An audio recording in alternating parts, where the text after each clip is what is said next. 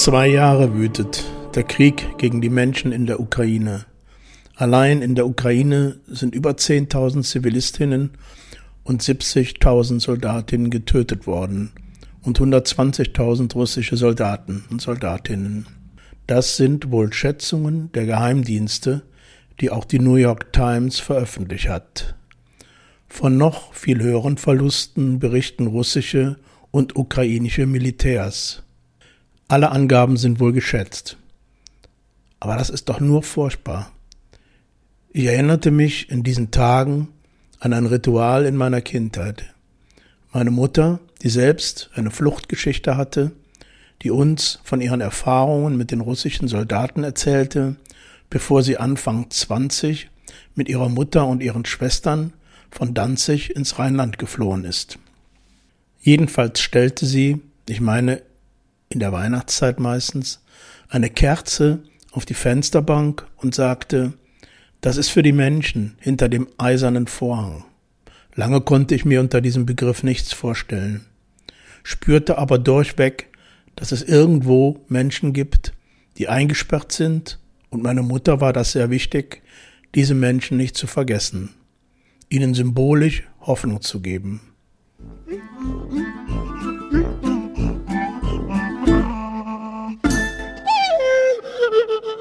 Was ihr da am Anfang hört, war das Maidan-Lied, das dort auf einer großen Demonstration an Rosenmontag 2022 in Köln gesungen wurde.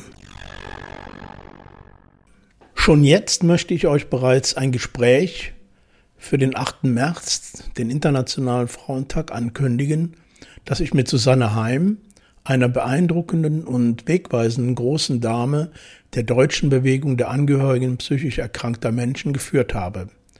Bei ihr war ich am 19. Februar 2024 zu Gast und wir haben auf die letzten 40 Jahre zurückgeblickt und wie sie bis heute aktiv die Angehörigenszene bereichert. Heute hört ihr den zweiten Teil des Besuches vom 1. Februar 2024 im psychiatriegeschichtlichen Dokumentationszentrum im ehemaligen Forensikhaus 5 in Düren. Die Akustik war dort etwas schwierig und mit einigem Hall verbunden, so als ob sich die intensive Vergangenheit dieses Ortes auf diesem Weg besonders Gehör verschaffen und unsere aktuellen Stimmen nicht ganz ungehindert durchlassen will. Das gute Recht der Vergangenheit. In den Show Notes dieses Podcasts stelle ich verschiedene Links ein, auch einen zu einem Beitrag des BDR-Magazins Westpol über die aktuelle Überbelegung des sogenannten Forensikdorfes. Das ist die Nachfolgeabteilung des Hauses 5 in Düren. Der Musikbeitrag von Bernd Nickbohr spielt heute ebenfalls hinter einem dicken Wall, allerdings aus Vitamin C und einem Schützengesang der Jünglinge. Das ist die Musik von Ken und Karl-Heinz Stockhausen. Hört, hört.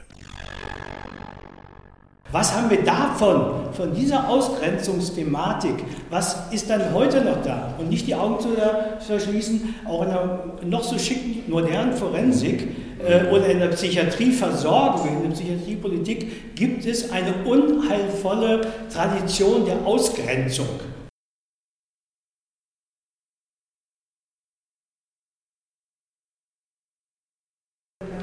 Und die örtlichen Schulen im gesamten Kreis, die kommen relativ regelmäßig. Entweder bauen wir das ein, ich sprach gerade mit der Kollegin darüber, in äh, Unterrichtsinhalte. Ja. Ne? Also zum Beispiel, ähm, es gibt Leistungskurse an den Gymnasien und Gesamtschulen. Der, die Unterrichtseinheit nennt sich abweichendes Verhalten. Mhm. Und dann sind die natürlich hier genau am richtigen Ort. Wir ja. fangen der, mit der Geschichte an und machen dann den mhm. Sprung in die Gegenwart. Es gibt die Menschen, sie können sie nicht auf den Mond schießen, sie können sie nicht auf eine Insel schicken, also müssen sie adäquat damit umgehen und menschenwürdig. Das ist ja der Auftrag. Und äh, wenn man sich anguckt, äh, was äh, jetzt bezogen auf die gesamte Beleg äh, Belegung ja. mit Maßregelvollzugspatienten, bei so hochschwierigen Menschen mit so einer hochschwierigen Biografie, bundesweit, ich meine, jeder Zwischenfall ist ein Drama, aber was bundesweit ähm, geleistet wird, ist, äh, kann man nicht hoch genug anerkennen. Hm. Das Beste ist die Wahrheit. Also wenn man, wenn man sachlich nach, äh, faktisch hinging und sagte, das und das ist passiert, da und da lag der Hase im Pfeffer, dann darf man auch sagen, wir haben das Bestmögliche getan, menschenmöglich. Aber wenn man so, so viel Transparenz zeigt wie möglich, dann hat man diese Anfeindung. Ja.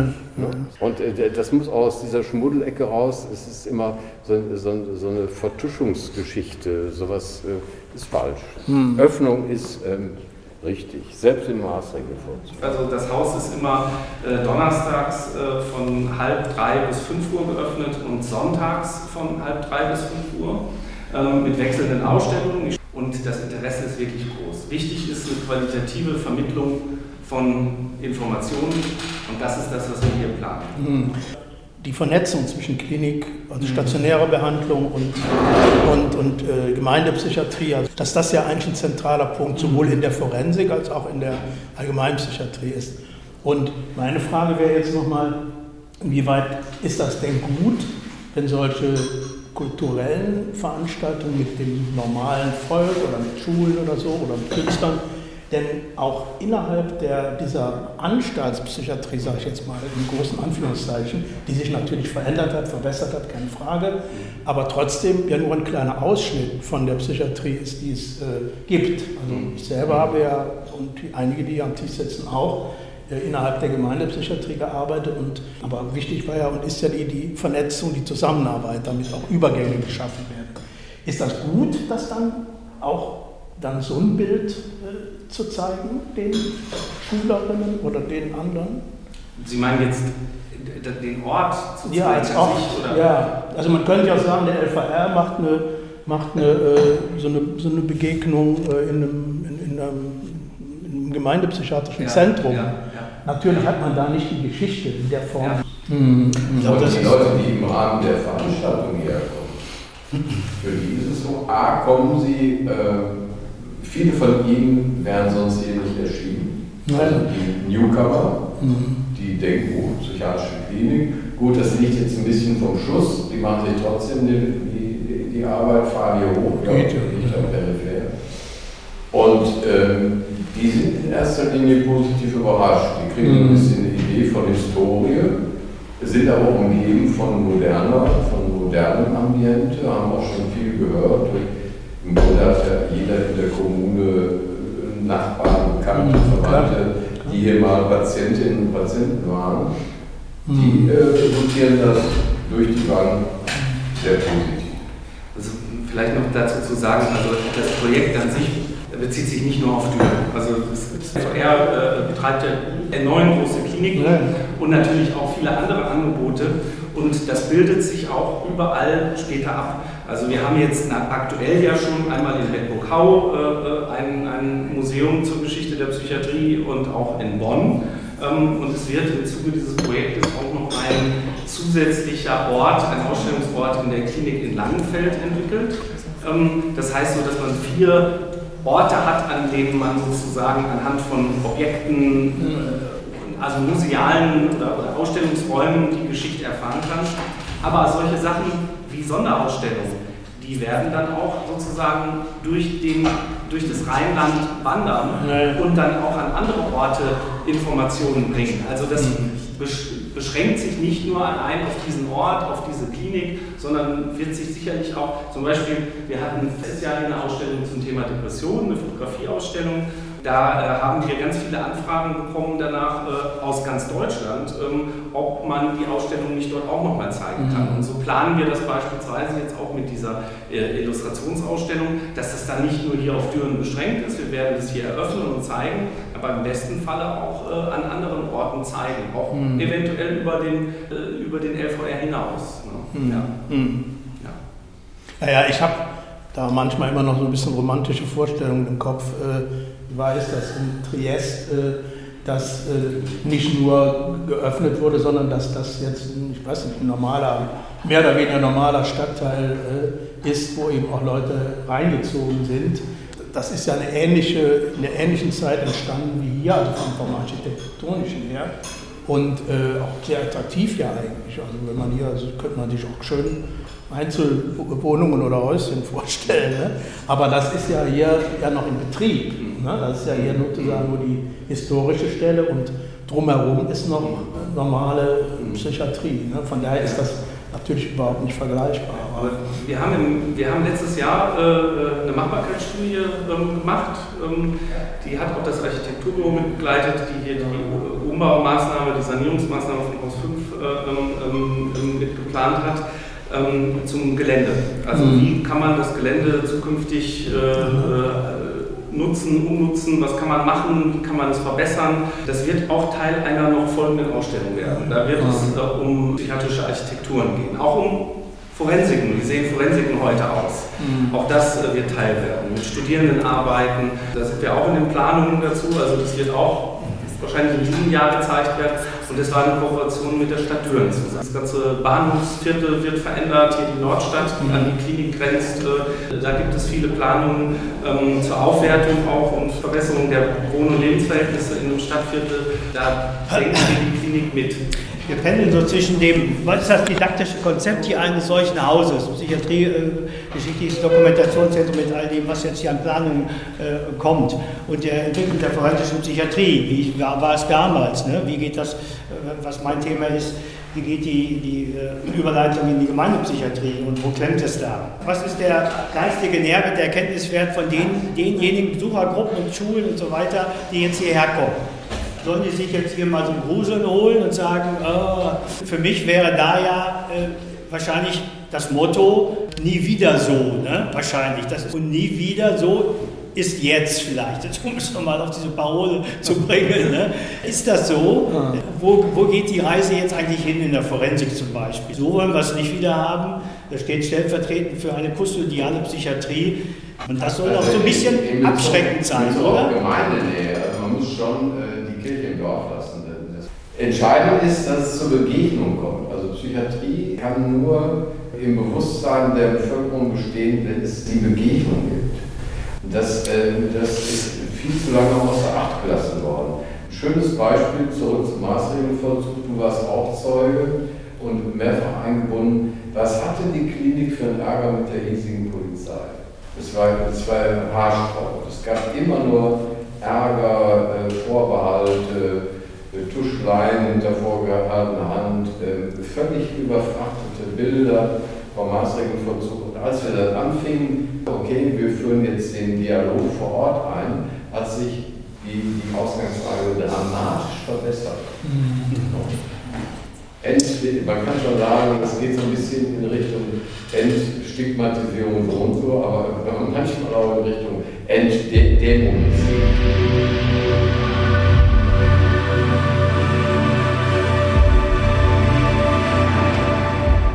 Es hat sich viel verbessert ne? und dazu haben wir da auch damals beigetragen. Ne? Gucke ich auch mit einer gewissen Genugtuung drauf zurück, auch äh, was dann später alles kam. Aber im Grunde genommen die Forensik, und das äh, muss man ja sagen, immer noch die letzte Wiese. Ne? Also das ist gleich geblieben. Die Umstände der Unterbringung hier, natürlich, hier ist schauerlich, inhuman gewesen, antitherapeutisch und so weiter. Da kann man ganz schnell, glaube ich, einen Konsens erzielen. Und das wird man schnell auch bei Besuchergruppen erzielen. Das ist ja keine Kunst. Wenn man diese schrecklichen äh, Dinge sieht und dann auch noch entsprechende Anekdoten einfließen lässt, hat man sofort diesen Effekt.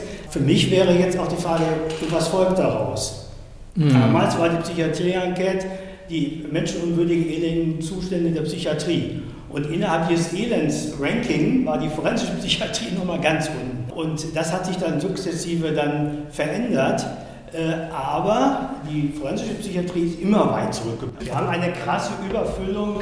Das wird auch gerade jetzt auch wieder so Untersuchungen gemacht, wo die Missstände ganz klar äh, auch immer mal benannt werden. Ne? Also wie gesagt, es hat sich vieles verbessert, aber im Grunde genommen hinkt die forensische Psychiatrie immer noch weit der allgemeinen Entwicklung hinterher. Und es geht, wie gesagt, man kann das vom Symptom her bekämpfen, hier und da Kapazitäten schaffen. Ne? Man kann aber auch fragen, wie es eigentlich kommt, äh, dass die Reform, dass, dass wir weiterhin eine Spaltung haben zwischen einer fortschrittlich segregierenden äh, Sozialpsychiatrie ne, äh, und, und einer bösen Forensik, wo die ganzen schwierigen Dinge sich landen. Ich meine, das ist ja die, die Bewegung, die ist ja eben auch schon mal angedeutet worden äh, in der forensischen Entwicklung jetzt, die ja auch noch sehr kontrovers ist. Äh, da geht es ja schon darum, dass es Ausstrebungen gibt oder Positionen gibt, die sagen, kein, kein neuer Maßregelverzugsplatz. Das heißt, wenn man hier einen Aufnahmestopp macht, ne, dann äh, muss sich irgendwo innerhalb der, der Gemeinde oder wo auch immer in welchem System ja auch was bewegen oder es muss eine Auseinandersetzung stattfinden. In dem Moment, wo das natürlich bedient wird, Maßregelplätze neu zu äh, bauen, dann wird's, wird's, wird diese Auseinandersetzung nicht so. Deshalb ist etwas, das ihr erzählt, das ist so eine Öffnung und Begegnung, ich nenne das jetzt mal so zur Normalbevölkerung, das ist sicherlich, muss man differenzierter formulieren, aber das, das ist ja schon so was, dass dann da auch in den Köpfen was passiert. Aber es passiert ja nur was, wenn die Systeme äh, miteinander sprechen. Ein erstes Ausbauprogramm von sechs neuen Standorten. Die sind weitestgehend, es gibt jetzt ein zweites Ausbauprogramm, wieder mit fünf neuen Standorten, mit 750 Plätzen. Fünf verschiedene Standorte. Sie können sich vorstellen, was los ist in den Kommunen, wenn man dann eine neue Klinik bauen will. Hier kann man innerhalb der Mauern einfach mal ein Gebäude drauf packen. Ne? Man kann hier und da auf dem Klinikgelände neue Abteilungen dran setzen. Ne? Aber sobald man einen neuen Standort hat, hat man die Bürgerinitiative auf dem Plan. Da würde ich denken, dass wir viel stärker wirklich äh, äh, ambulantisieren müssen. Das ist, das ist ein ganz wichtiger Punkt. Und was so langsam erst als Denkkonzept, als Richtung auch in der Forensik Platz greift. Ne? Es gibt so viele Möglichkeiten, natürlich viel, viel früher entlassen. Ne? Wir haben aber keine Plätze. Ähm, oft in der ähm, Eingliederungshilfe, die nach wie vor eine große Angst, Skepsis, Zweifel haben. Aber das, das ist, der, der, gute Grund äh, solcher Veranstaltungen, ja. diese, wie sagt man, die Kreise zu schließen, weil es gibt ja keine Veränderung äh, Menschen mit psychischen Erkrankungen gegenüber, ja. Toleranz oder Verständnis äh, wenn nicht diese Auseinandersetzung in der Gesellschaft auch stattfindet. Dass das dann ökonomischen, politischen Interessen, ne, wollen wir gar nicht weiter fantasieren, alles Mögliche das, unterliegt, ne? das, ist das andere. Also die, die, die schönste Frage, die Schüler, junge Leute mir stellen, ist, wenn ich sage, ich habe da 16 Jahre drüben gearbeitet, dann fragen die manchmal oder relativ regelmäßig, haben Sie denn auch schon mal schöne, ich weiß nicht, wie du das siehst, schöne Momente erlebt in, bei Ihrer Arbeit? Dann sage ich nicht eine, Dutzende. Mhm. Ja so bestimmt nicht so viele Jahre äh, dabei geblieben. Ne? Und und dann, dann, dann, dann, dann bricht für die eine Welt zusammen. Und dann, dann äh, kriegen die erstmal gewahr, dass das äh, Menschen sind mit völlig äh, entglittenen Biografien, mit völlig tragischen Krankheiten, mit ziemlich jecken Persönlichkeiten und dass es gut und richtig ist, dass man sie ihrer Freiheit beraubt und dass man auch genau guckt, wem, mit wem traue ich mir was zu und mit wem nicht. Aber Gott verdammt, äh, ich meine, wir haben es ja im Moment die Diskussion mit anderen Vorzeichen, es sind Menschen.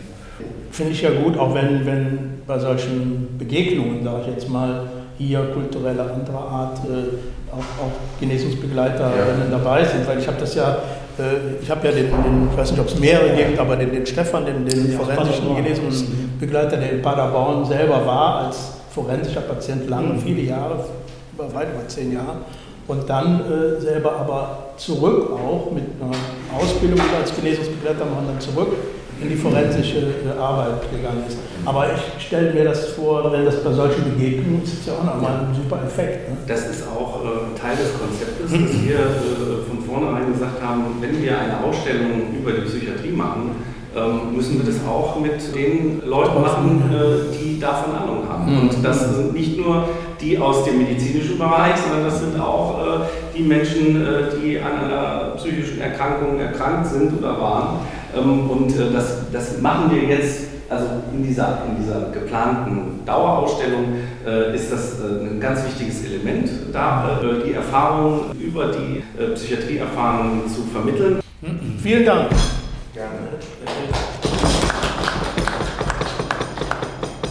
Der Kaffee ist so gut wie gemacht. Wenn wir da gleich hingehen, dann schmeiße ich die Maschine nur an. Ne? Hi Klaus und alle, die uns zuhören. Now the Carnival is over, heißt es im Lied, und jetzt ist Fastenzeit und musikalisch Zeit für die vielen Passionen. Aber darum geht es mir heute nicht, vielleicht beim nächsten Mal. Heute geht es um das neue Album der Kölner Gruppe Can. Meiner Meinung nach gab es und gibt es keine Rockmusik aus Köln, die auch nur annähernd so gut ist wie das, was Can gemacht hat. Ich habe sie mehrfach live gesehen und war immer begeistert. In der Sporthalle beim Free-Konzert, in London im Roundhouse und wer weiß wo. Ich weiß es nicht mehr so genau. Leider war ich nicht bei dem Konzert in Paris, das in diesen Tagen auf Tonträger erscheint. Der Gig fand am 12. Mai 1973 im Pariser Olympia statt.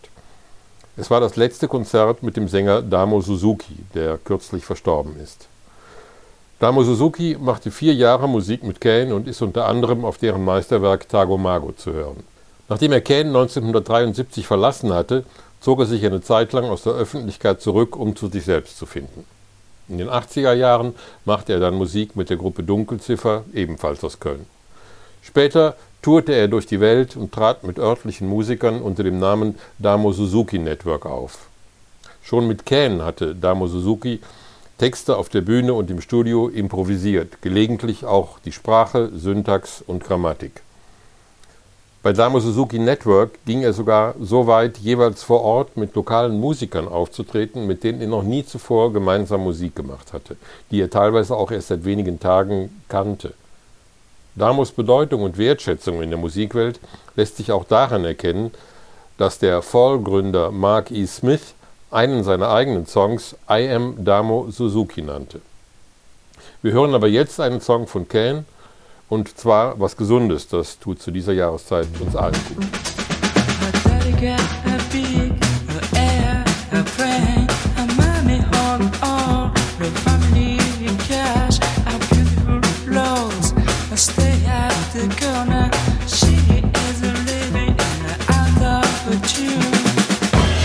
Die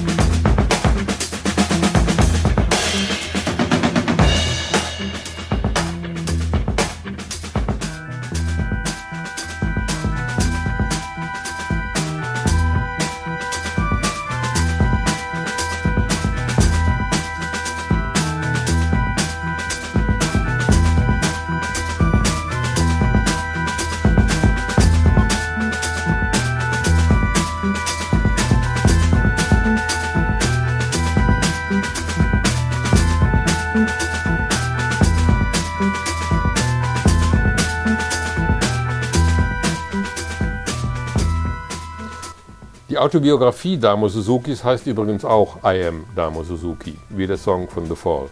Absolut lesenswert. Es gibt auch einige Filme über Damo Suzuki, jede Menge Musik und Clips auf YouTube. Ich empfehle das Konzert in der Kölner Sporthalle mit Kane zum Einstieg und danach kann man sich langsam weiter vorarbeiten. Den Film Energy sollte sich jeder ansehen, der mehr über den überaus sympathischen Musiker erfahren will. Auch empfehlenswert ist das Konzert von Can in Soest 1970 Vielleicht auch, weil man das Gefühl hat, die Kameraleute wissen überhaupt nicht, was vor ihren Augen da abläuft. Ich freue mich jetzt auf die Veröffentlichung des Konzerts von Caen in Paris 1970 mit Damo. Und um ein wenig in der Geschichte weiter zurückzugehen, zu den Ursprüngen von Caen, kommt jetzt etwas völlig anderes. Holger Schukai und Irmit Schmidt von Caen waren beide Schüler von Karl-Heinz Stockhausen, auf den die beiden sich auch immer wieder beriefen. Nicht unbedingt ein gängiges Vorbild für Rockmusiker. Und deshalb hören wir jetzt statt einer Passion einen Ausschnitt aus Stockhausens Gesang der Jünglinge. Bis zum nächsten Mal. Bleibt uns gewogen.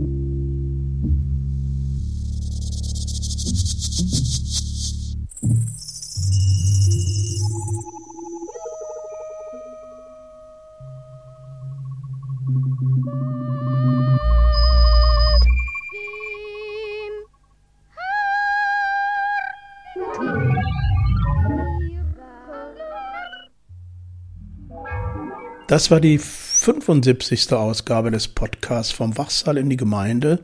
45 Jahre deutsche Psychiatrie. Na und? Wenn ihr wollt, nehmt gerne mit mir Kontakt auf, wenn es Reaktionen auf diese Folge oder ein anderes Thema gibt. Alles Gute, bis in 14 Tagen und tschüss.